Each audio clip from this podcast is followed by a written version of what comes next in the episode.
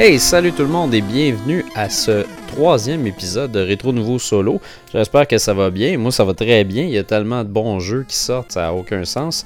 Euh, puis c'est ça, j'ai dernièrement euh, à Rétro Nouveau, j'ai fait les critiques de Super Mario Odyssey et euh, Assassin's Creed Origins, deux jeux auxquels je joue encore parce qu'il y a tellement de stock à découvrir puis j'ai pas terminé les jeux à 100%.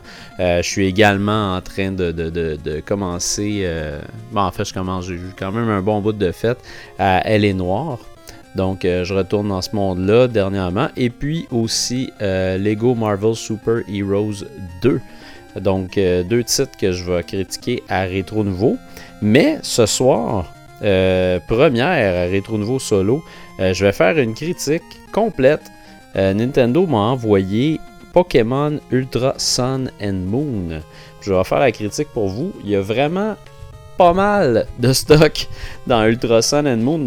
Donc, je, suis quasiment je suis content de faire ça ce soir dans la, dans la partie solo de Rétro Nouveau parce qu'il y a beaucoup de choses à dire. Puis euh, disons que je pense que si j'avais eu une interaction avec les gars, ça aurait été très difficile de sortir tout ça. Donc c'est ça. Alors voilà. Euh, Pokémon Ultra Sun and Moon, moi je dois vous dire directement en partant que je suis pas un fan assidu de Pokémon. C'est des jeux que j'essaye une fois de temps en temps. Euh, puis j'ai, c'est une série que j'apprécie mais c'est pas une série dans laquelle je me suis vraiment ancré tant que ça.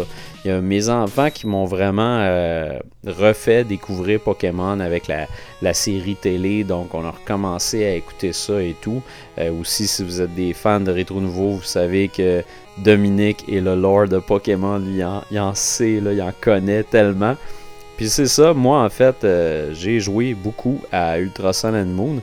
Puis ça m'a donné, euh, ça m'a donné quand même le goût de mettre plus d'heures, plus de temps dans Pokémon parce que c'est vraiment devenu une série très intéressante. Euh, puis c'est ça, l'histoire en fait dans Ultra Sun and Moon, c'est qu'on est dans la région d'Alola, qui est composée d'îles tropicales, puis on est un entraîneur Pokémon. Puis après avoir choisi notre premier Pokémon dans le jeu, ben, on part sur une série de défis pour démontrer qu'on est un excellent entraîneur. Donc c'est ça, on, est dans, un voyage qui va nous amener un peu n'importe où dans cet univers-là. Il y a aussi des trous noirs euh, dans lesquels on va aller à l'aide de Lunala, c'est vrai, c'est ça son nom. Lunala dans la version Moon, qui est un Pokémon légendaire. Euh, dans la version Sun, c'est Sol Jaleo. C'est vrai, je me l'ai mis en note parce que c'est ça, il y a deux versions euh, de Pokémon, Sun and Moon. Ça, c'est un jeu qui était sorti il y a un an. Euh, Pokémon Sun and Moon. C'est ça, Ultra Sun and Moon ajoute vraiment beaucoup de choses. Donc, c'est ça. Dépendant si on a Ultra Sun ou Moon, il y a un espace de 12 heures entre chaque histoire, mais la base, c'est quand même la même. Euh, dans les deux versions, on rencontre, euh, ça s'appelle le Ultra Recon Squad. mais on va, on va rencontrer différents membres. Ce sont quatre, on va en rencontrer deux dans une version, deux dans l'autre. Dans Sun, c'est euh, Dulce et Zossi. Et dans Monde, c'est Fico et Soleria. Euh, Soliera. Euh, puis c'est ça, il y a aussi des Pokémon exclusifs à chaque version. puis autant version normale que légendaire. Aussi, durant l'histoire, c'est ça, tu vas rencontrer un super groupe de vilains, c'est la, Team Rainbow Rocket, qui est composé de boss des anciennes versions. En fait, tu retrouves certains personnages qu'on avait déjà vus auparavant. Puis on se promène vraiment énormément, autant sur les îles que dans d'autres dimensions. Euh, de mon souvenir, de ce que j'ai pu faire comme recherche sur la série, parce que j'ai quand même voulu répondre à plusieurs euh, des questions des, fans de Pokémon. Euh, c'est ça, j'ai remarqué vraiment que c'est le premier où on prend autant de. Je dirais pas autant de liberté, mais où on va encore plus loin avec l'histoire. C'est l'histoire la plus, la plus profonde, la plus poussée des jeux de, Pokémon. Puis euh, c'est ça, dans l'ancienne version, moi je vais vous parler vraiment de, de, ce qu'il y a de nouveau là-dedans.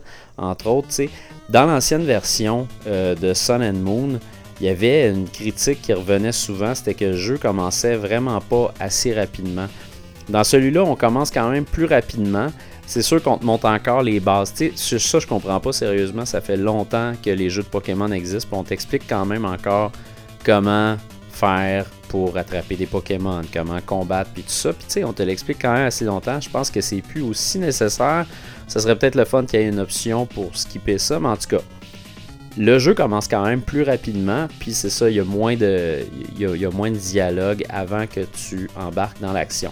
C'est encore lent, c'est quand même un, un RPG, mais c'est quand même un RPG accessible. C'est quand même accessible pour tout le monde. Le monde est hyper coloré, puis les personnages sont vraiment intéressants. Euh, là-dedans, c'est ça. Dans la version Ultra, tu as des nouvelles versions légendaires de certains Pokémon. Euh, il y a des nouvelles évolutions aussi de certains Pokémon. Tu peux changer la couleur de ton Pokémon. Donc celui que tu as, choisi, d'autres Pokémon, tu vas pouvoir changer la couleur, tu vas pouvoir euh, améliorer tes personnages, mais évidemment, tu vas pouvoir les, les, les customiser aussi. Une autre nouvelle affaire que j'ai trouvé ça pas mal que j'ai trouvé pas mal intéressante, c'est que les Pokémon de départ euh, sont plus puissants. Donc on va quand même te donner un petit coup de pouce au début pour que ça soit un petit peu moins rushant, parce que ça devient difficile quand même euh, dans les premières heures si tu n'as pas joué à Pokémon auparavant. Euh, les Pokémon, quand même, les jeux de Pokémon, c'est quand même des jeux qui sont accessibles, quand même assez faciles. Là, le combat, j'ai trouvé que c'était un petit peu plus difficile quand même. J'ai eu euh, des petits pépins. Des fois, j'allais combattre un Pokémon. Puis là, j'étais comme Ah non, je peux pas faire la même technique. Puis je peux pas utiliser les, mêmes techniques de combat. Tu sais, c'est ça. T'as feu, eau. T'as euh, les plantes aussi, les greens. Puis c'est ça, tu peux pas utiliser la même technique euh, tout le temps, tu peux pas utiliser les mêmes Pokémon tout le temps, tu vas te faire euh, massacrer assez souvent, plus souvent que tu le penses. Euh, fait que c'est ça, ça j'ai trouvé ça intéressant. J'ai l'impression qu'on a vraiment travaillé le, pas seulement le système de combat, mais les, les entraîneurs puis les personnes que tu rencontres durant le jeu. Il y a trois nouvelles bêtes là-dedans, les bêtes ultra. Il y a Assembly, Burst et Adhesive.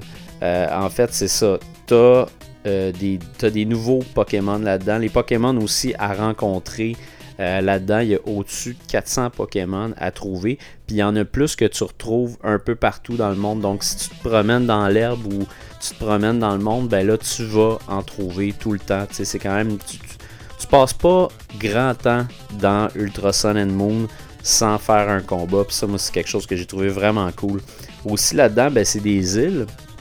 Fait pour se, pour se transporter d'une île à l'autre, ils ont fait le Mountain Surf. Euh, c'est que tu es comme sur une espèce de. tu es sur un, Pokémon. Puis, il va falloir que tu fasses une espèce de compétition de surf. En fait, tu avances, puis c'est un jeu dans lequel. C'est comme un jeu de surf. Puis justement, tu vas faire des acrobaties. Puis c'est comme une compétition pour aller d'une île à l'autre. Puis avoir des points pour ça. C'est quelque chose que j'ai trouvé le fun. Ça casse le gameplay, tu sais, qui est quand même assez. Euh, pas linéaire, mais c'est un, un, RPG tour par, tour donc ça donne, ça fait du bien qu'il y ait ça. Il y a aussi certains petits mini-jeux à gauche et à droite dans le jeu qui vont, qui vont briser euh, justement le rythme. Entre autres, on peut prendre des photos euh, des Pokémon. On peut aussi euh, prendre des photos de nos personnages avec leurs Pokémon, puis prendre plusieurs pauses, changer les outfits, puis ça, ben, on va pouvoir les partager par la suite. Il y a aussi... ah oui, c'est vrai. Il y a aussi une ride pour voyager euh, dans les trous noirs puis euh, combattre des bêtes, des bêtes ultra euh, aux endroits où on va aller. puis c'est ça, c'est un genre de mini-jeu, encore une fois, où on se promène comme dans une espèce de, couloir. Puis ça aussi, ça change le move. Il y a des Z-moves, des Z-moves légendaires. Ça, c'est des mouvements vraiment puissants à utiliser pendant les combats. Il y a des, il y a des nouveaux Z-moves qui ont été ajoutés là-dedans. Euh, d'ailleurs, c'est ça, euh, Sol Jaleo et Lunala qui sont, présents, exclusivement dans Ultra ont des nouveaux Zemo eux autres avec. Donc c'est ça, tu sais, si, si tu as joué à, Sun and Moon, je pense que si tu es un fan hardcore, tu peux trouver assez de stock dans Ultra pour, euh, pour t'y avancer. Mais euh, sinon, c'est quand même intéressant pour tout le monde qui n'a jamais joué. Comme ça, tu as vraiment la, meilleure version. J'ai vraiment pas fini de te dire tout ce qu'ils ont ajouté. Il y a vraiment beaucoup de stock. Euh, là-dedans, c'est ça, tu as le Rotom euh, Pokédex. ça fait vraiment bizarre de dire ça, Rotom. c'est ça, c'est comme une espèce de, petit bonhomme dans le fond qui est ton hub, qui est ton compagnon de voyage, puis il te donne des, il te donne des trucs, il te parle pas mal tout le temps, il est dans ton deuxième écran en bas. Euh, puis lui, maintenant, c'est le fun parce qu'il peut faire aussi des e-moves pour t'aider dans tes combats. Euh, fait que ça, j'ai trouvé que c'est vraiment une, c'est vraiment une amélioration intéressante parce que sinon, à part de ça, c'est un peu comme Navi, ce personnage-là. Il, il, est là, il parle, il parle, il parle. Fait que c'est le fun qui, c'est le fun s'intègre un petit peu plus au jeu.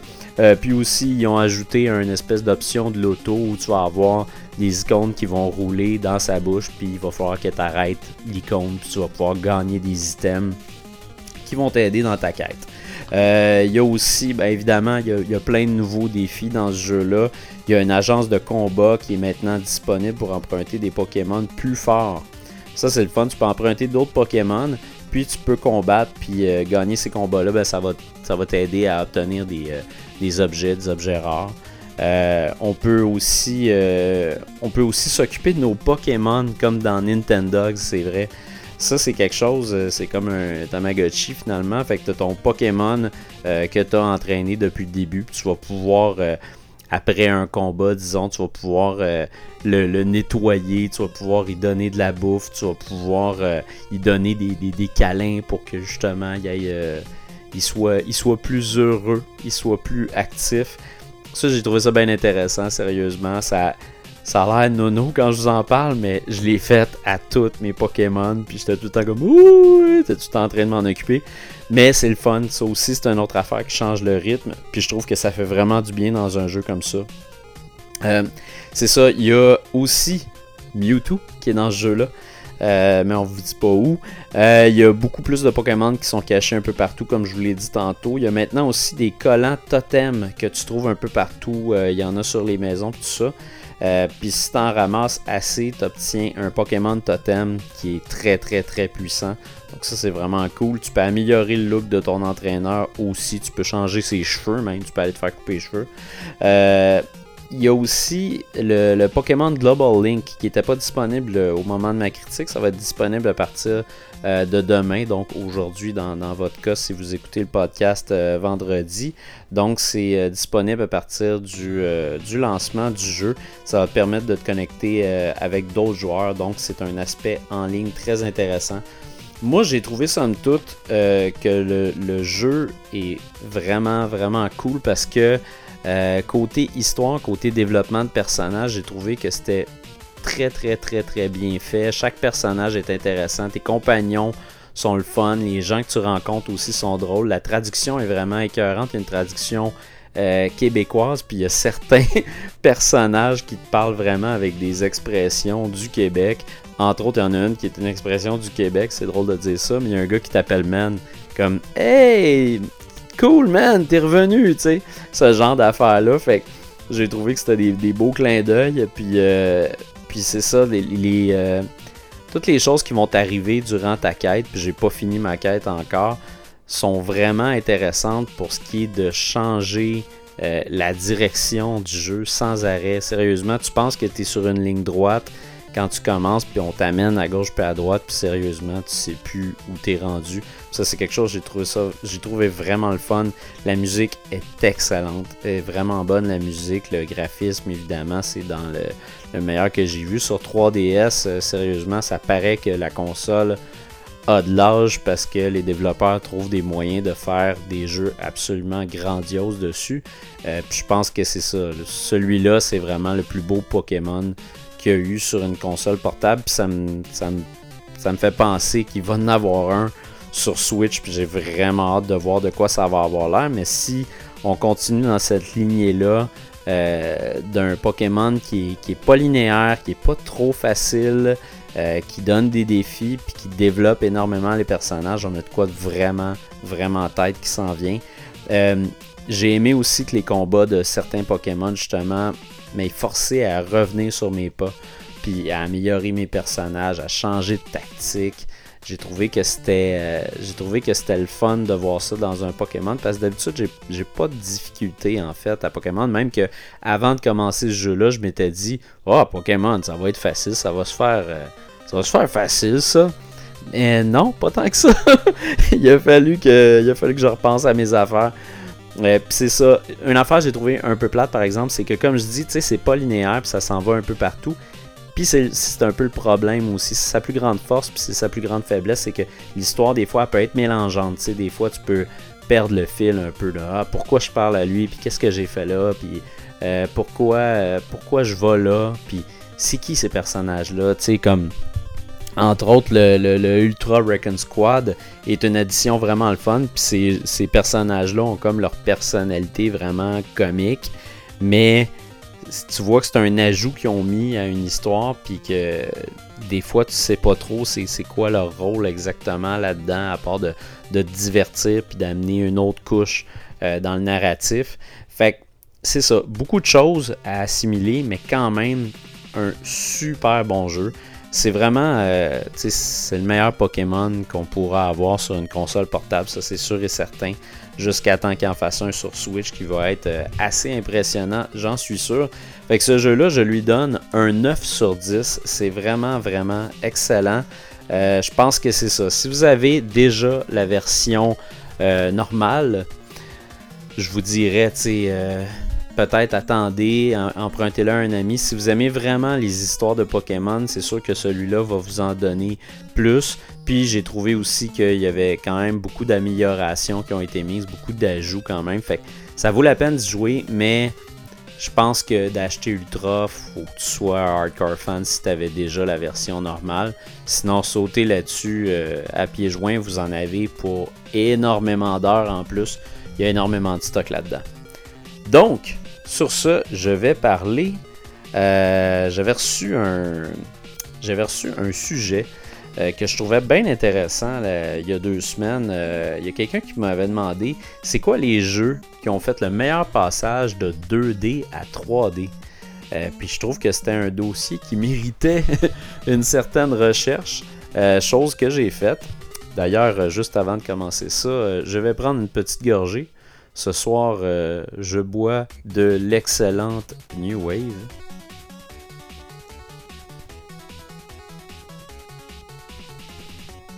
Donc, 2D à 3D. J'ai trouvé là-dedans, dans ma belle petite liste, plein de petits jeux euh, auxquels j'ai joué, auxquels euh, j'ai vraiment tripé. Puis je vais commencer ça avec le gros singe Donkey Kong. Donkey Kong a fait un passage 2D à 3D quand même de façon assez remarquable. ça a commencé, euh, mais on l'a eu graduel quand même. On a eu Donkey Kong vraiment flat sur euh, la NES. Après ça, Super NES, on a eu le nouveau Donkey Kong Country qui était quand même. Euh, c'était quand même de la 3D pré-rendue, donc ça nous donnait une certaine idée. Mais encore là, on pourrait considérer que c'est un jeu 2D. Fait que vraiment, le premier jeu 3D de Donkey Kong, c'est Donkey Kong 64, euh, qui était fait par Rareware. Euh, c'est sorti en 99 ce jeu-là, puis sérieusement, c'était vraiment en tête. Euh, je dis souvent que j'aime pas vraiment la 64, mais il y a certains jeux que j'aime vraiment beaucoup sur la 64. Puis Donkey Kong 64 fait vraiment partie de ça. C'est vraiment un des meilleurs jeux de plateforme qu'il y a eu sur la console. Puis c'était vraiment bon dans le sens qu'il y a eu beaucoup de jeux de plateforme 3D à ce moment-là. Euh, sur, la, sur la 64, mais aussi sur euh, la, PlayStation 1. Euh, Puis c'est ça, il y avait des jeux qui se démarquaient. Il y avait Donkey Kong 64, il y avait Mario évidemment, il y avait Conkers. Puis c'était des jeux qui étaient vraiment très bien faits. Le design de niveau était écœurant. Puis je l'ai dit, Rareware, Rare c'était vraiment c'était leur force. Ils étaient vraiment bons là-dedans, puis c'est les pionniers euh, dans le 3D platforming. Donc c'est ça. Donkey Kong 64, coloré, amusant, une belle, euh, une, belle histoire, puis une tune dont on va toujours se souvenir. D'ailleurs, si vous cherchez, cherchez la tune de Donkey Kong 64, elle est 40. Elle est tellement ridicule. Deuxième aussi, euh, Ninja Gaiden. Ninja Gaiden fait le passage de la NES euh, puis je pense qu'en 95-96, ça s'est arrêté avec Ninja Gaiden 3. Puis après ça, on est sauté de ça à 2004. Euh, en 2004, il y a eu Ninja Gaiden Sigma sur euh, Xbox 360. Puis tabarnouche, quel, changement radical. Mais en même temps, ils ont tellement capturé ce que c'était Ninja Gaiden. Tu sais, vraiment une, question de précision jouer à Ninja Gaiden. C'est vraiment un jeu qui est difficile. C'est un jeu qui demande vraiment d'avoir des réflexes de ninja. Faut que tu sois super rapide.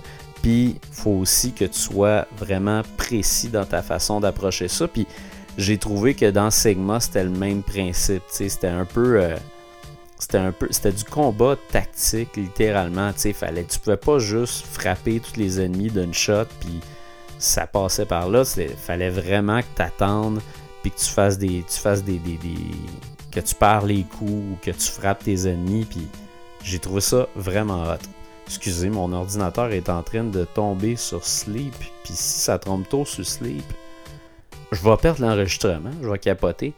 Euh, mais c'est ça, Sigma, c'était vraiment un jeu qui a pris tout le monde par surprise. Puis euh, je pense que c'était Rachel, la fille, qui avait aucun sens. Mais, mis à part Rachel, j'ai trouvé que c'était vraiment bon. Puis si on y rejoue maintenant, on peut voir vraiment les, euh, on peut voir les, les, comparaisons qui sont évidentes entre les jeux 2D puis les jeux à 3D. C'est sûr que ça serait le fun de revoir un Ninja Gaiden 2D. Ça serait vraiment, vraiment le fun. Il y a eu le jeu sur la DS qui avait été très bien fait, euh, que j'avais bien aimé, que c'était 3D, 2D, c'était 2.5D peut-être, mais c'était quand même bien intéressant. Sinon, je n'ai pas grand chose à dire sur le prochain jeu, mais c'est vrai que ça a frappé tout le monde par surprise, puis c'était Final Fantasy qui ont fait le, passage de 2D à 3D avec Seven, c'était quand même quelque chose d'assez remarquable. c'était la. Moi, je me souviens, tu sais, à ce moment-là, j'ai joué à Final Fantasy VII, mais je dois avouer que j'étais pas le plus grand fan. C'était pas exactement mon genre. Puis j'ai regardé, euh, j'ai regardé euh, à ce moment-là mon coloc jouer. Puis euh, je regardais ça, puis j'étais comme, wow, ok, je comprends pourquoi tout le monde tripe autant que ça. C'est juste les, toutes les choses pré-rendues qu'il y avait en, background, c'était vraiment impressionnant. Puis le côté atmosphérique d'un jeu de d'un jeu de rôle, c'était quand même euh, quelque chose, c'était quand même assez remarquable. Puis euh, Seven, je me suis dit, ah, faudrait quand même que je le fasse une bonne fois. Puis là, j'essaye, des fois, je le ressors sur PlayStation, puis tu sais je l'ai loadé à un moment donné sur, euh, ma PS3. Puis euh, c'est ça. Là, je suis comme, ah, faudrait que je le commence. Mais en même temps, je suis comme, oh, je sais pas. Mais je sais que c'est un jeu qui a marqué le monde. Fait que je veux l'essayer un moment donné. Peut-être avec le remaster HD qu'on va avoir, je sais plus quand. Bon, donc, sinon, à part de ça, il y a eu Metroid. Metroid a fait un excellent passage de 2D à 3D, mais il l'a fait de façon à ce que personne s'attendait. Euh, tu, sors un, un Metroid 2D euh, claustrophobe où tu es dans l'espace, tu es tout seul, puis tu sais des affaires, puis tu comprends pas trop. Puis là, finalement, on t'amène dans un first-person shooter en 3D. Sérieusement, je pense que personne a vu, a vu ça venir quand c'est arrivé. Puis personne non plus a pensé que ça allait être un succès, cette affaire-là. Je pense pas que personne euh, voulait un first-person shooter de Metroid, mais ça a réussi, ça a fonctionné. Puis les choses qu'il y avait dans Metroid étaient dans Prime. Euh, tous les mêmes fonctionnements, toutes les mêmes techniques. Fait qu'ils ont vraiment, vraiment très bien réussi ça.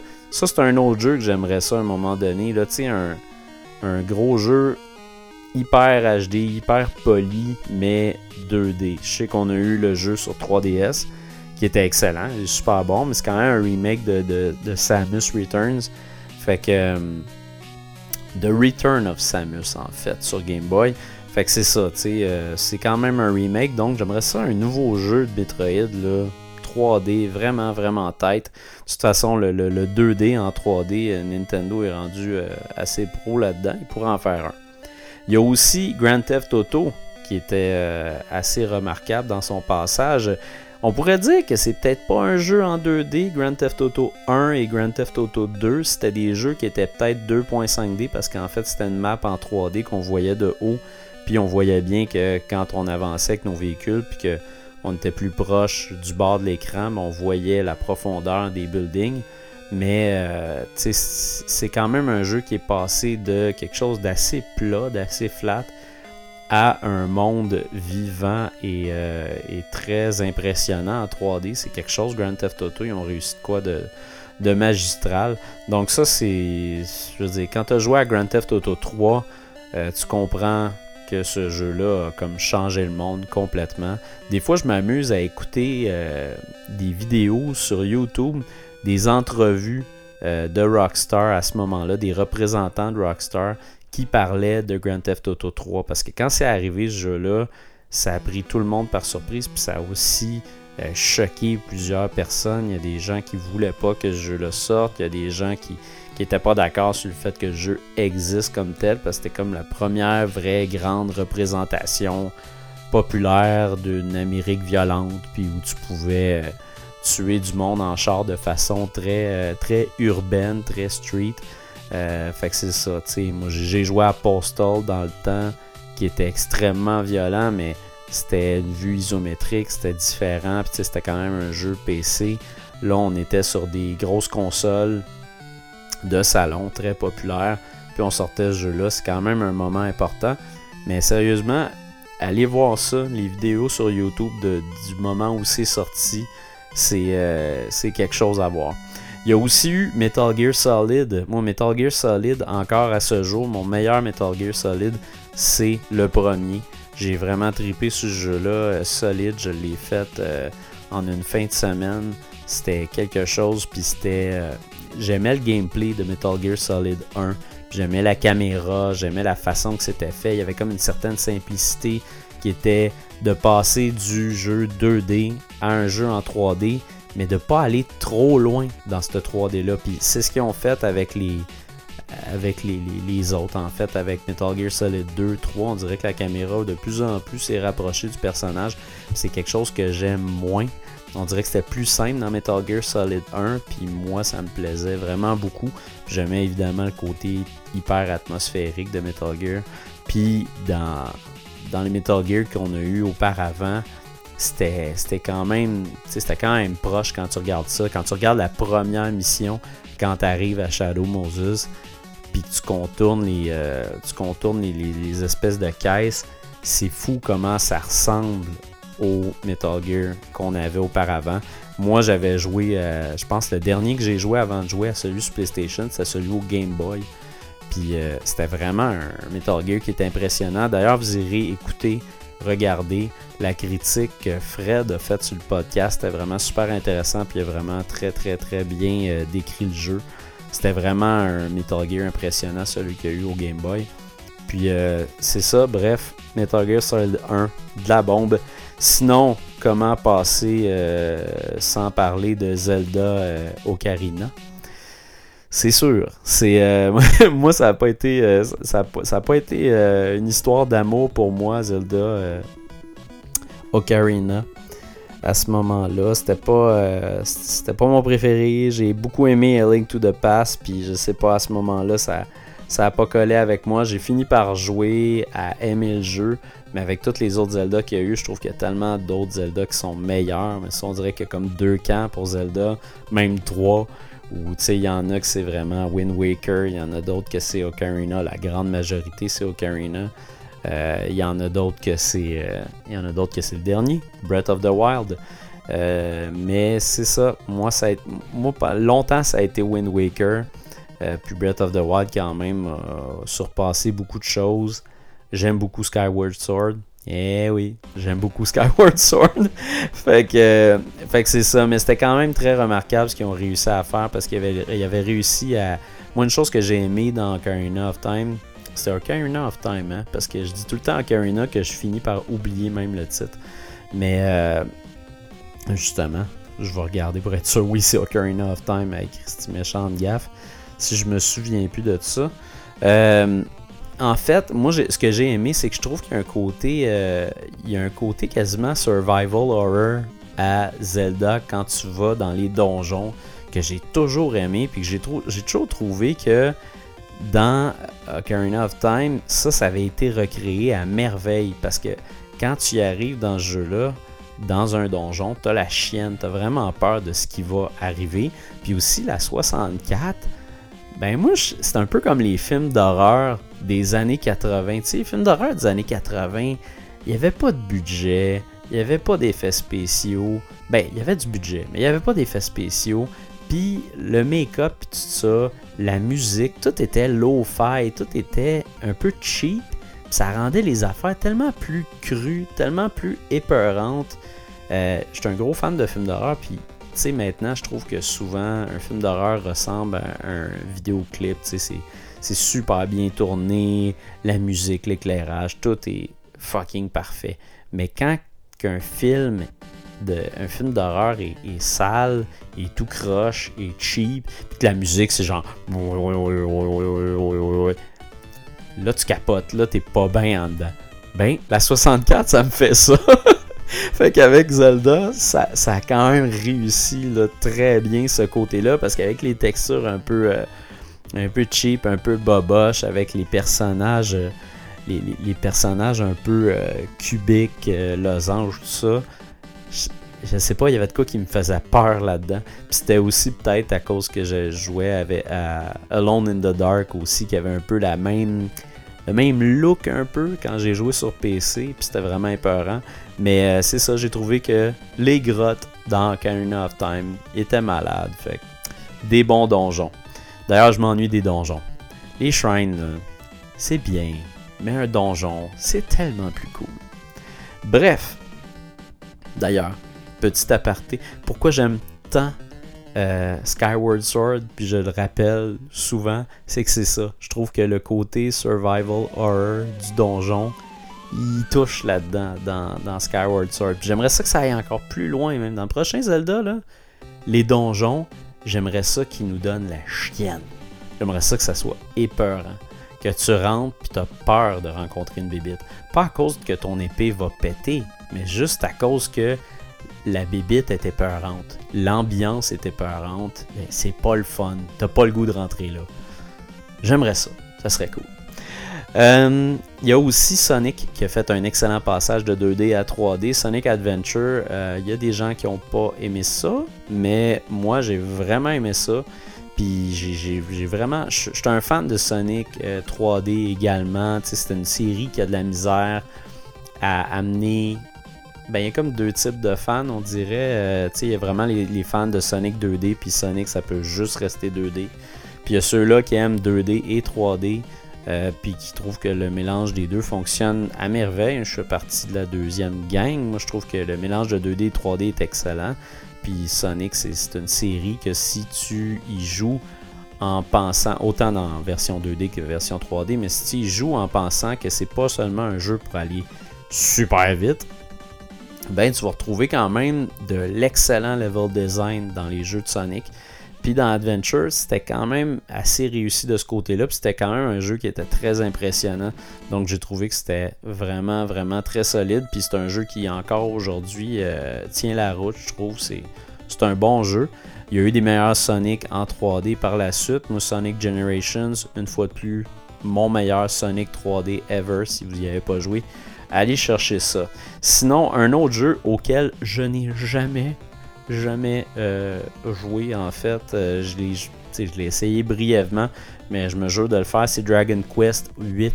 Euh, qui a l'air vraiment malade, puis qui est vraiment euh, super beau en 3D. D'ailleurs, il l'a même sur, euh, sur téléphone. Je sais que tu peux y jouer sur cellulaire. Fait que ça, j'aimerais vraiment ça essayer. C'est un, un, jeu de cellulaire à 30$. fait que j'ai bien hâte de voir si, euh, si ça vaut la peine. Je sais pas si je vais le débourser à un moment donné. Feriez-vous ça, vous autres, dépenser 30$ pour un jeu de cellulaire? C'est... Parce que ça a l'air top, ça a l'air d'un jeu qui est quand même assez poussé graphiquement, c'est, c'est l'expérience complète. Puis il a été fait pour jouer à la verticale sur ton téléphone, mais 30$ pour un jeu de mobile quand même, c'est quelque chose. Euh, Puis sinon aussi, ben, je voulais faire un shout-out à Mario 64. J'ai beau trouver que Mario 64, c'est comme mon meilleur, c'est mon moins bon Mario en fait. C'est le Mario que j'ai moins aimé, mais j'ai quand même aimé ça. Mario se, Mario se bat avec Mario. C'est quelque chose que j'ai dit euh, au dernier podcast de Rétro Nouveau, puis c'est quelque chose de vrai qui, qui se dit souvent. Je suis pas le premier à avoir dit ça. Il y a plein de monde qui disent ça, mais c'est vrai. C'est que Mario se bat contre Mario. Ça a tout le temps été bon, Mario Bros. Il y, a, tout le temps eu des bons jeux, puis il y a tout le temps eu des, des standards de qualité qui ont amené les autres séries à copier cette série-là. Puis Mario, ben, ça fait pas exception. Quand il y a eu le passage au 3D, euh, que t'aimes ou que t'aimes pas ça, t'étais enchanté de voir que ça fonctionnait en 3D, que tes personnages que tu avais vus en 2D devenaient 3D. La première fois que tu rentres, quand tu arrives dans le premier niveau, puis que tu vois, tu vois les, les, euh, Et Colin, j'ai un blanc, mais justement, les grosses boules qui croquent, les chiens à chaîne euh, en boule, c'est vraiment impressionnant de voir ça pour la première fois, de faire comme, oh shit, ok, on est ailleurs, là. Ça a quand même de l'allure, tu sais. Fait que, non, ça, c'est vraiment fort. Puis surtout que Mario 64 optait pour un côté un petit peu plus euh, exploration, sandbox, euh, quelque chose qui avait jamais, avait jamais été fait, en fait, tant que ça dans ce temps-là. Fait que ça, c'était quelque chose à découvrir, c'était quelque chose de vraiment, vraiment le fun à découvrir. Seulement, c'est ça. Je trouve que c'est un jeu qui a, mal vieilli. Moi, je l'ai pas. Mario 64, je l'ai pas eu, je l'ai pas essayé euh, quand j'étais jeune. Je l'ai eu, j'étais en appart. Puis euh, je travaillais. Puis c'est ça. C'était pas mon premier Mario. C'était pas un des premiers Mario auxquels j'ai joué. Fait que je l'ai comparé avec d'autres platformers qui sont sortis puis tout ça. Puis je l'ai fait, puis je l'ai fini, puis j'ai eu du fun, mais avec le recul, quand je regarde tous les Mario, d'après moi, c'est pas le meilleur Mario. Euh, puis je pense que c'est une, je pense que c'est une vision très nostalgique euh, de la chose parce que je trouve que Nintendo ont quand même fait des méchants bons 3D platformers depuis euh, ce Mario là. Puis un petit dernier auquel je voulais faire un shout out, c'est Bionic Commando. je sais que c'est fou ça. J'en ai parlé cette semaine sur Twitter. D'ailleurs, si vous voulez me suivre sur Twitter, c'est Bruno Georget. Venez me jaser. J'adore jaser avec tout le monde. Puis c'est ça, Bionic Commando, c'est un excellent jeu 2D. C'est un de mes meilleurs jeux de NES ever. C'est tellement bon. Puis le passage au 3D, mais Colin, il y avait une coupe d'affaires qui marchait pas avec ça. Entre autres, tu le fait que Spencer, son bras, on dirait que c'est une une coupe de hot dogs qui sont pognés ensemble. Puis en fait, son bras, c'est sa femme décédée. C'est l'esprit de sa, femme décédée. Puis l'histoire est comme weird. Ça s'en va un peu n'importe où. Mais le gameplay était excellent. Sérieusement, le, le level design n'était pas tout le temps top. C'était souvent des, des, ruines, puis des décombres, puis tout ça. Mais c'était quand même un bon playground, un bon terrain de jeu pour pouvoir jouer avec le crochet, justement, le, grappin en fait. Avec, avec le grappin, là, euh, pogner, euh, un, poteau de téléphone, puis soigner après ça, ça fonctionnait tellement bien, puis t'en servir pour le combat, c'était tight, c'était le fun, tu sais. Juste attraper un personnage, puis le smasher à l'autre bout, puis le pitcher, c'est vraiment le fun. Puis c'est quelque chose que j'ai vu un peu dans Just Cause, mais Just Cause l'a pas fait de la même façon non plus. C'était pas de, d'accrocher quelque chose puis de se balancer pour aller s'accrocher après d'autres choses. Tu sais, ça un peu, s'accrocher, se balancer, il y a ça dans, on pourrait dire Spider-Man peut-être, mais même Spider-Man ne fait pas comme ça parce que dans Spider-Man, t'es pas lourd, t'es léger, t'es agile. Dans Bionic Commando, t'es lourd. Puis quand tu te balances, tu sens ce poids-là. Puis tu sens aussi quand tu, quand tu combats que cet outil-là est, parfait, là, est nécessaire. Puis c'était le fun parce qu'on utilisait le grappin pour se battre, pour faire tout ce qu'on avait à faire, pour se déplacer. Puis même si on retrouvait des armes, ben tu voulais quand même essayer le grappin. Puis il y avait des super bonnes batailles de boss pendant le jeu. Fait que je vous le dis, moi, d'après moi, c'est un, un, jeu qui est incompris euh, c'est une opinion populaire de, de, chialer sur ce jeu-là. Mais je pense que la plupart des gens qui ont chialé ce jeu l'ont même pas essayé parce que c'était juste comme Ah non, qu'est-ce que t'as fait à Bionic Commando? Je peux comprendre, mais c'est vraiment un bon jeu. Fait que essayez ça, il est sur 360 PS3. Il doit être 4 euh, piastres dans une bin aux gens coutus.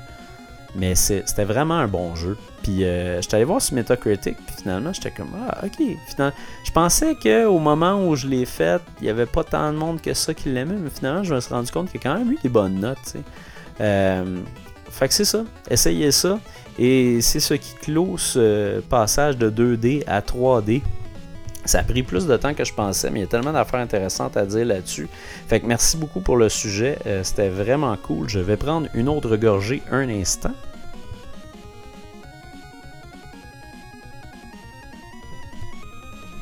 OK. Donc, sur ça, je vais faire une critique rapide. Euh, euh, j'ai essayé Sonic Forces. En fait, euh, j'ai joué j'ai joué une bonne coupe d'heures, je dirais peut-être peut-être 6 heures, 6-7 heures. c'est ça. Sonic Forces, en fait, je j'irai même pas en vous disant l'histoire ou quoi que ce soit du genre, sérieusement. Ce jeu-là, j'ai pas reçu de copie de Sonic Forces. Euh, Puis c'était quand même assez difficile d'avoir une copie pour ce jeu-là. C'est un jeu qui n'a pas été donné aux médias à l'avance. C'est un jeu qui. C'était le jour du lancement. Il y avait un patch. Puis euh, on n'envoyait pas de de, de, copie aux médias. Puis le jeu a quand même eu de la, de la mauvaise presse un petit peu partout. Euh, puis c'est ça, je me suis dit, ben je vais l'essayer étant fan de Sonic. J'ai vraiment le goût d'avoir ma propre idée là-dessus. Puis en fait, ce que c'est Sonic Forces, là, c'est que, ben là-dedans, premièrement, la grosse accroche, c'est que là, dans Sonic, tu combats euh, un ennemi euh, qui est un, ennemi qui ressemble à Sonic, qui est un peu comme justement en métal avec du noir la face et tout ça. C'est pas Shadow. C'est un, autre, c'est un autre Sonic, mais je me souviens pas de son nom. Puis, ben franchement, je vais être bien honnête avec vous autres, les histoires de Sonic, ça n'a jamais collé avec moi tant que ça. Euh, si vous connaissez une bonne histoire de Sonic et que vous voulez me faire découvrir, je serais vraiment heureux euh, d'apprendre ça. Mais je trouve ça euh, correct, mais c'est pas, pas les affaires qui m'accrochent le plus. Des fois, j'écoute Sonic Boom avec, mes enfants. C'est ça, Sonic Boom, Sonic Blast, je me souviens plus, mais le nouveau Sonic là, qui a des grands pattes. C'est très drôle, c'est très, c'est très réussi, sérieux, cette série-là. Mais c'est ça, bref, dans Sonic Forces, le gros attrait, c'est que tu vas faire alliance avec un autre personnage qui est un personnage que tu peux créer. Fait que là, maintenant, tu peux créer ton propre Sonic. Fait que tu peux y ajouter les yeux que tu veux, la tête que tu veux. Ça peut être euh, un chien, un lapin, un oiseau, un. C'était quoi donc les autres? Il me semble qu'il y avait un alligator. Fait que bref, tu peux faire vraiment le, type de personnage Sonic comme tu veux. Moi, je me suis fait un, oiseau euh, bleu, pareil comme Sonic, puis tout ça.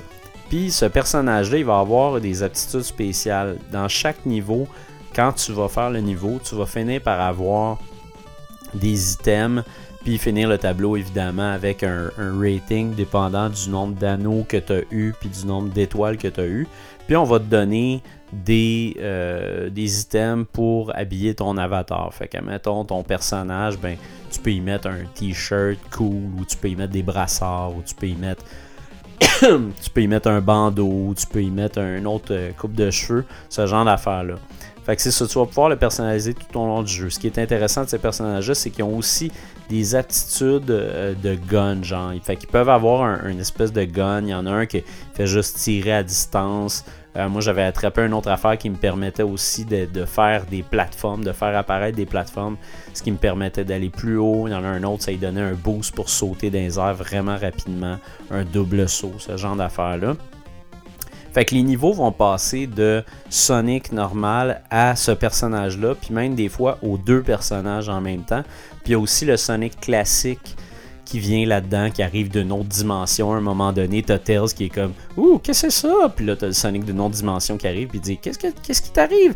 Tu arrives d'une autre dimension. Puis là, il y a Sonic qui lève les épaules, puis fait comme ah, ah ouais, le Sonic de première génération, il parle pas, fait qu'il fait comme Ah ouais, je suis là. fait que tout le monde part à l'aventure, ça ne fait aucun sens. Puis, c'est ça, tu vas faire tes niveaux, puis les niveaux, c'est vraiment de la 3D euh, rapide comme on la connaît dans Sonic en 3D. Donc, tu es derrière ton personnage, puis tu avances très vite, puis des fois, bon, tu vas arrêter, puis tu vas peser sur ton bouton pour pouvoir foncer sur des ennemis. Ça, si avec le Sonic normal. Pardon? Par contre, si tu es avec ton avatar, là, à ce moment-là, tu vas pouvoir tirer ces ennemis-là, tu vas pouvoir utiliser d'autres techniques, tu vas pouvoir avoir un grappin qui va te permettre d'aller ailleurs. Tous les niveaux sont faits de façon à ce que ça soit euh, adapté au personnage avec lequel tu es en train de, faire le niveau. J'ai trouvé sérieusement que c'était vraiment le fun. Au début, là, quand ça commence, tous les tableaux, tu te dis comme tabarnouche, ils ont tellement bien euh, ils ont tellement bien fait le niveau pour que tu arrêtes au moment où tu as besoin d'arrêter, puis tu vite au moment où tu as besoin d'aller vite. Crime, c'est cool. C'est quoi, ils ont-tu compris? C'est-tu enfin la réponse? Puis là, tu avances, puis là, c'est comme aïe aïe. Ça marche, ça marche, ça marche. Les niveaux sont très rapides, mais tu te dis, bon, il y a des routes alternatives. Fait que là, tu peux refaire ces niveaux-là, puis aller par un différent chemin pour aller trouver tes étoiles, aller trouver ci, aller trouver ça, puis finir le niveau avec une meilleure note. Mais sinon, tu peux juste comme avancer les niveaux comme ça rapidement. Puis des niveaux, des fois, il y a des niveaux qui se font, mon gars, en une minute, une minute et demie, deux minutes. Puis il y en a d'autres qui vont être plus longs. Euh, puis tu pas seulement des niveaux 3D, des fois tu as des niveaux 2D justement de gauche à droite qui vont des fois avoir des passages 3D aussi. Euh, fait que c'est ça, mais les niveaux 2D, il n'y en a pas tant que ça, il y en a juste un peu. Fait que si vous attendez à jouer à Sonic Mania, c'est pas ça, c'est vraiment c'est autre chose. On est dans Sonic 3D. Le problème que ce jeu-là a, c'est que à un certain moment donné, tu, fais des niveaux comme ça qui fonctionnent super bien. Puis là, à un moment donné, on dirait que tu as des niveaux qui ont été faits par un autre développeur, que là, tu as des problèmes. Que là, mettons, tu, sautes par en avant, puis là, le niveau, il tourne à 90 degrés d'une shot, puis si tu pèses pas au bon bouton au bon moment, tu tombes dans le trou, puis tu sais pas pourquoi t'es mort, tu sais pas qu'est-ce que t'as fait de pas correct. Ça a comme été mal programmé en fait, ça a été mal designé. Il aurait dû avoir un mur là où ça aurait dû être un cutscene qui te fait ralentir, puis là tu pèses ton bouton. Mais il est arrivé certaines choses comme ça. Des fois aussi, ça arrive que certains niveaux, sais pas où il faut que tu t'en ailles. Quand tu, tu vas vite, puis après ça, tu ralentis, puis là, tu fais comme, OK, qu'est-ce qu'il faut que je fasse? Où est-ce qu'il faut que je m'en aille? Puis là, tu finis par le découvrir. ça marche, mais ça marche pas si bien que ça. Mais c'est pas des game breakers. tu continues quand même à jouer, tu continues à avoir du fun.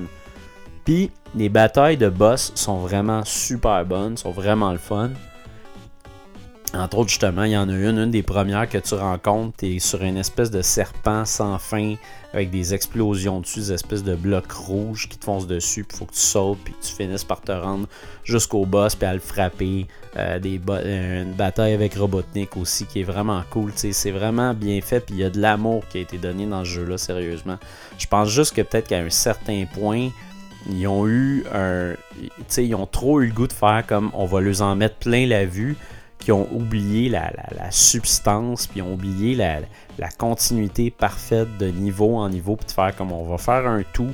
Ce jeu-là va être bien balancé, puis ça va faire un jeu de Sonic qui est tête. Ce jeu-là est pas bien balancé. À un moment donné, tu frappes un mur. Soit tu frappes un mur parce que tu as fait tes niveaux trop vite, puis tu fais comme crime, je suis quasiment rendu à la fin, que c'est ça, il reste juste, il y a juste ça à faire. Ou à cause que tu arrives à des niveaux qui sont moins bien faits que les autres, puis là, t'as comme moins d'intérêt. Tu ah, j'ai pas le. Pas le même rush, le même feeling que j'avais tantôt, puis je trouve ça moyen.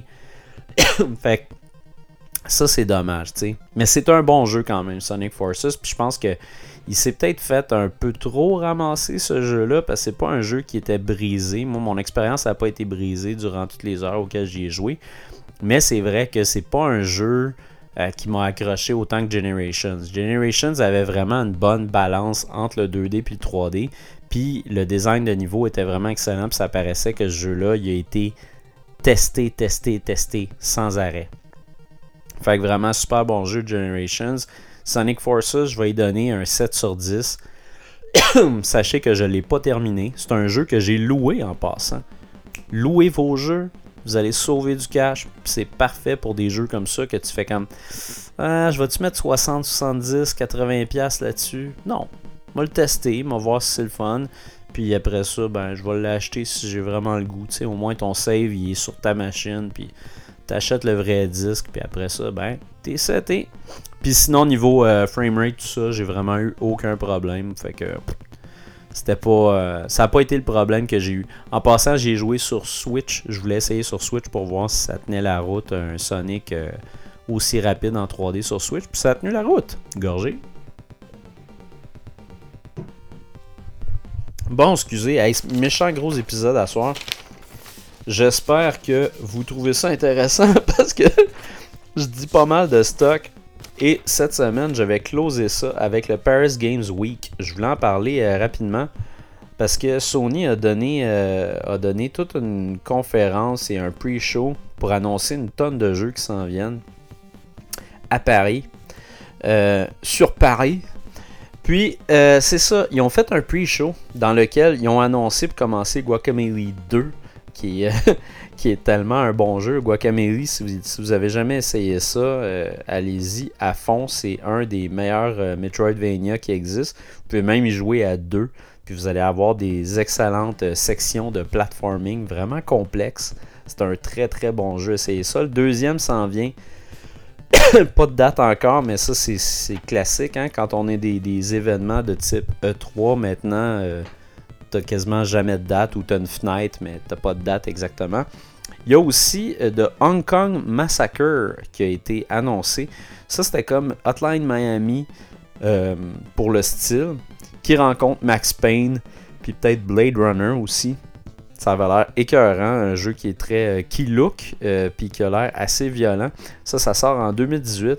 Il y a eu The Garden Betweens, qui était un petit jeu de, de puzzle où le narratif et tout ça se fait euh, sur le niveau. Puis ce qui est intéressant, c'est qu'en fait, c'est des, petits tableaux euh, circulaires. C'est comme en fait, c'était des petites montagnes ou des petits gâteaux trois étages qu'il y a sur un écran. Fait que tu as ton tableau au milieu de ton écran, puis tu tournes autour pour faire le niveau, puis tu contrôles le temps. C'est un jeu de puzzle. Très intéressant, très cute. Euh, ça sort fin 2018, donc on n'est pas prêt de le voir. Il y a Loco Roco 2 qui a eu une date. euh, Loco Roco 2 va sortir le 9 décembre 2017. Moi, je suis un gros, gros fan de Loco Roco. C'est un jeu qui est un peu passé dans le vide parce que c'était sur PSP seulement. Puis PSP, euh, c'était pas tout le monde qui avait ça. Donc, vous pouvez jouer sur, euh, sur PS4. Sérieusement, le premier est déjà sur le store, c'est vraiment, c'est vraiment très bon. Mais au pire, attendez le deuxième. Euh, il ajoute des choses que le premier avait pas qui sont très intéressantes. Il y a aussi The Sims 4. On a eu une date de sortie. Eh bien, c'est le 17 novembre 2017. Donc, c'est aujourd'hui si vous écoutez le podcast vendredi. Euh, tous les updates de la version PC et les autres updates seront sur PS4. C'est pas des bonnes nouvelles, il y a qu'un peu ça. Fait que ça va suivre la version PC. Puis euh, je suis plus intéressé par The Sims 4 que je pensais. Fait que euh, je vais aller voir ça. Il a aussi annoncé euh, Tennis World Tour qui ressemblait à Virtua Tennis. Mais c'est un jeu qui vient totalement des, studios de Sony. Il a l'air très léché, très beau. C'est un jeu qui va sortir en 2018. après ça, il y a eu des jeux de VR, des jeux de VR en masse, mais le VR, mon Dieu, Sony, le VR. Je sais pas quoi penser du VR pour Sony. Euh, il court beaucoup à, tenter de, nous conquérir avec le VR, mais j'ai, je ne sais pas, j'ai comme l'impression qu'HTC a tellement une, longueur d'avance euh, avec ça. Ils ont tellement des, jeux plus redoutables, puis ils ont aussi le, aussi le, nombre qui fait que les jeux sont moins chers, tout ça, puis c'est des petites expériences. PlayStation quand même continue à frapper avec le VR, puis j'ai l'impression qu'ils vont peut-être, tu tough sont encore là, mais j'ai l'impression que c'est peut-être trop cher pour le public qui achète euh, des consoles de salon. Fait on va voir dans la prochaine année ce qui va se passer avec ça. Ils ont aussi annoncé Invector, qui est un jeu euh, comme Amplitude, euh, même principe, qui va sortir en 2018. Ils ont annoncé Our, ou Hour, je sais pas comment ça se dit. C'est un jeu qui est dans le style de Journey avec un serpent volant. Ils ont annoncé que le jeu était disponible maintenant. Le jeu a eu euh, plein de critiques et je suis allé voir ça. Puis euh, il y a eu des très mauvaises critiques. Ça a l'air que le jeu est pas jouable, que c'est tout croche. Euh, fait que c'est vraiment dommage parce qu'il était très beau. Mais je l'ai pas essayé. Je suis pas sûr que je vais l'essayer. J'ai regardé des trailers puis ça a l'air ça a l'air bien, mais bon, euh, si la mécanique fonctionne pas, c'est un peu plate. Ça a l'air qu'il n'y a pas grand chose à faire là-dedans. Et où ils ont aussi annoncé pour finir le pre-show Spelunky 2, qui est un jeu qui est attendu de tout le monde, mais je pense que personne voulait nécessairement avoir un Spelunky 2 vu que Spelunky 1 est tellement rempli et tellement gros, je veux dire, euh, pas sûr qu'un deuxième c'est si nécessaire que ça, mais en tout cas tant mieux. Tant mieux s'il y en a un deuxième, c'est tellement bon. Aussi. À ce moment-là, ils ont parti le show, puis le show, ils ont annoncé euh, le nouveau jeu de Sucker Punch qui est Ghost of Tsushima, qui est un jeu de ninja qui a l'air absolument hallucinant. Mais je dis ça qui a l'air absolument hallucinant, c'était juste un cutscene en fait qu'on a vu, c'était un, un pré-rendu avec le concept euh, comme tel. Fait que euh, tout de suite pensé à, à Bushido Blade ou à Tenchu mais c'est ça, les, gens de Sucker Punch, c'est quand même euh, du monde qui ont travaillé sur des, des, jeux où tu incarnes un personnage qui a des super pouvoirs. Fait que j'ai l'impression que là, tu vas apprendre à devenir un ninja, mais il va sûrement avoir un côté. Euh, comment dire Un côté surnaturel à ça, d'après moi. Ils ont aussi annoncé Concrete Genie, euh, un jeu dans lequel tu dessines sur les murs, puis tu un jeune garçon victime d'intimidation puis tu dessines sur les murs, puis ça va t'aider à, te promener d'un endroit à un autre. Euh, puis c'est un jeu de puzzle. Puis euh, c'est un jeu qui est très beau visuellement. J'ai bien hâte de voir ça. Ça a l'air très intéressant. Il y a aussi eu Erika, qui est un thriller de Flavorworks. Euh, c'est jouable avec Playlink, donc c'est des jeux qui sont, qui sont jouables avec le cellulaire. C'est un jeu live action, c'est un jeu qui est 100% filmé. Euh, dans le trailer, tu vois, tu vois le personnage d'Erika qui est là, puis elle ramasse des choses, puis elle est comme troublée, puis en tout cas, ça a l'air compliqué ce qui s'est passé dans sa vie. Une grosse intrigue, mais elle est filmée pour de vrai, puis ça, moi, ça me parle. Ça a l'air d'être un jeu à la Heavy Rain, mais qui est filmé. C'est très intéressant comme concept, surtout que tu peux y jouer avec ton, avec ton téléphone, je trouve ça cool. Euh, après ça, bon, il y a eu du VR encore, qui était le jeu euh, Blood and Truth, qui a l'air quand même pas pire. C'est un first-person shooter qui a l'air assez badass. Euh, après ça, Far Cry 5, un trailer sur, qui mettait une grosse emphase sur le multijoueur. J'ai tellement hâte de jouer à Far Cry 5. J'ai adoré Far Cry 3, comme tout le monde. Far Cry 4 était très bon, mais d'après moi, manquait le protagoniste. Pas le protagoniste, mais le méchant euh, qui peut accoter Voss et tous les personnages du troisième. Donc j'ai hâte de voir le cinquième, ça a l'air écœurant, le setup est vraiment cool. Euh, une extension pour Destiny 2, évidemment, on continue avec Destiny. Après ça, Monster Hunter World, qui est incroyablement beau. Moi, c'est la, première fois que la licence me parle. Euh, puis c'est le fun dans celui-là, on va pouvoir jouer avec Aloy Horizon Zero Dawn sur PlayStation c'est quelque chose pareil. Euh, c'est vrai que c'est un fit parfait de mettre Aloy là-dedans. Je trouve ça cool. La bêta arrive le 9 décembre, donc on manquera pas ça. Ils ont annoncé le Season Pass de Call of Duty. Euh, après ça, Unrush, il a l'air vraiment cool. C'est un jeu de Master. C'est un jeu de course avec toutes sortes de véhicules off-road. Euh, ça va l'air d'être le free for all là-dedans. Un jeu de course. on dirait qu'il va y avoir des crashs en masse, des jumps, des acrobaties, des affaires comme ça. C'est vraiment mon genre, ça. J'aime tellement ça, ces jeux-là. Euh, ça va sortir à l'été 2018, donc juste à temps pour vos parties d'été. Euh, Star Wars Battlefront 2. Évidemment, on a encore parlé de Star Wars Battlefront 2. Ça, c'était avant tous les, les, problèmes et le chiolage sur Battlefront et sur EA. Euh, c'était vraiment comique. Si vous écoutez ce show-là du Paris Games Week, vous écouterez après le trailer, il y a le plus beau cri d'ivrogne que j'ai entendu de ma vie. Après ça, on est passé à Spider-Man d'Insomniac. Euh, on a dit 2018. On va pouvoir jouer par contre avec euh, Peter Parker et Mary Jane. On n'avait pas vu ça auparavant.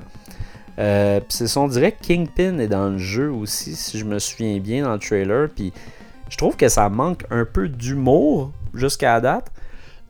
Parce j'ai toujours trouvé que Spider-Man était quand même un personnage comique. Puis là, euh, je, sais pas, je trouve que c'est un peu sérieux.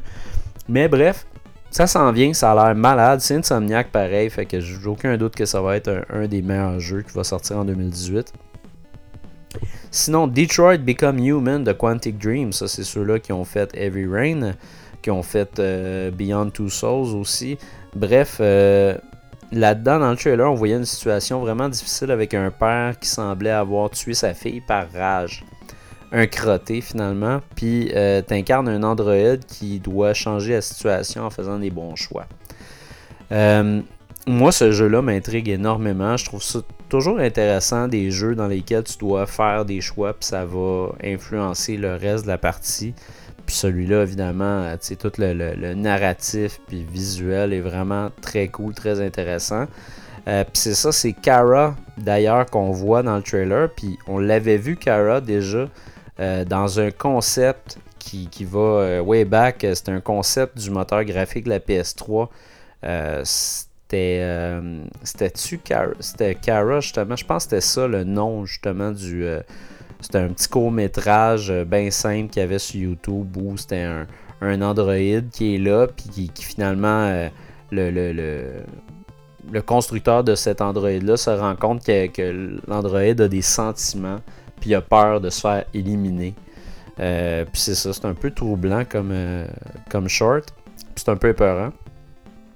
Euh, fait que c'est ça. Ça a l'air d'être un mix de toutes les expériences de Quantic Dream, en tout cas de Detroit Become Human. Puis le jeu est de plus en plus intéressant. Plus je le vois, plus il m'intéresse. Après ça, God of War, ils ont montré du gameplay. Euh, puis une presque date, ça dit tôt 2018. Ce que j'ai cru comprendre d'après ce, que, ce que j'ai lu sur Internet, c'est que early 2018 ou quand il disait 2018, il parle du premier quart ou en fait du premier deuxième quart. Fait que la première moitié de 2018. D'après moi, God of War, c'est dans la première moitié. pas dans la première moitié, dans le premier quart de 2018. Fait qu'avant euh, avant avril, on devrait l'avoir. Après ça, Horizon Zero Dawn de Frozen Wilds, qui est enfin sorti. Et puis, euh, Shadow of the Colossus, euh, ils, ont, ils, ont, présenté le Colosse d'air. Puis, ils l'ont refait de la base. C'est vraiment, vraiment, vraiment beau, mais j'espère juste que les contrôles vont être meilleurs. Moi, c'est probablement Shadow of the Colossus, je pense que c'est dans mon top 5 de mes meilleurs jeux euh, à vie. C'est vraiment un des meilleurs jeux auxquels j'ai joué. Puis euh, c'est un, jeu, c'est un, jeu qui, qui, a finalement, moi pour moi, ça a inventé le terme immersion ce jeu-là, tu, es dedans quand tu y joues. Absolument. La musique, l'ambiance, puis tout. Euh, je suis pas mal certain euh, que Breath of the Wild a été inspiré par Shadow of the Colossus. Puis Shadow of the Colossus était absolument inspiré de Zelda aussi. Euh, c'est vraiment un jeu remarquable. Mais là, sérieux, attendez la nouvelle version ça va vraiment être la meilleure version d'après moi. J'espère vraiment qu'ils ont arrangé les contrôles. Il y a des petits problèmes avec les contrôles. Puis il y a des petits problèmes de caméra aussi parce que quand tu es un petit bonhomme et que tu te bats contre un colosse, des fois la caméra a tendance à avoir de la misère. Puis à la fin, évidemment, ils ont montré The Last of Us 2. Mais là, quand ils ont montré The, Last of Us 2, moi j'ai trouvé que, ben, premièrement, c'était pas du gameplay. Ben, tout le monde voulait, voulait du gameplay, puis ils en ont pas eu c'était juste comme un, trailer de, de, violence pour être violent. Puis j'ai rien contre la violence pour être violent dans un trailer parce que j'aime les films d'horreur, mais ça nous a pas dit grand chose sérieusement sur The Last of Us. Puis tu sais, on n'a pas vu Ellie euh, puis on n'a pas vu Ellie ni Joel, puis ça nous a montré en fait qu'il y avait d'autres personnages dans ce jeu-là. Fait que ça veut dire quoi? Ça veut dire qu'on va pouvoir jouer ces personnages-là? Je sais pas. En tout cas, ça montre qu'il y a quelqu'un qui, qui essaye de prendre le contrôle puis qui est badass, mais qu'elle meurt à ce moment-là. Fait qu'on a pu à s'en occuper. ça nous a montré aussi que les clickers sont encore là parce qu'on les voit à la fin du trailer. Mais sinon, Niveau gameplay et tout ça, ça nous a pas dit grand chose. Puis euh, je sais pas, ça m'a un peu laissé sur ma faim. Euh, ben franchement, ce, trailer-là, ça m'a pas fait grand chose. Mais euh, j'ai hâte, comme tout le monde, à Last of Us 2 parce que le premier, c'est un jeu qui est absolument incroyable. Fait que c'est ça, c'est ce qui conclut le Paris Games Week. Et c'est aussi ce qui va conclure cet épisode massif de 1h03. J'ai plus de voix. Mais euh, j'avais bien des affaires à vous dire, puis je suis bien content d'être passé au travers de cet épisode-là. J'espère que vous avez aimé ça. Comme je vous ai dit tantôt, Twitter, vous pouvez me suivre at Bruno Georget. J'aime beaucoup jaser là-dessus, c'est bien le fun, c'est une très belle plateforme, puis je suis bien content d'y être revenu. Fait que c'est ça. Sur ça, on se voit à Rétro Nouveau la semaine prochaine et euh, passez une belle semaine. Ciao!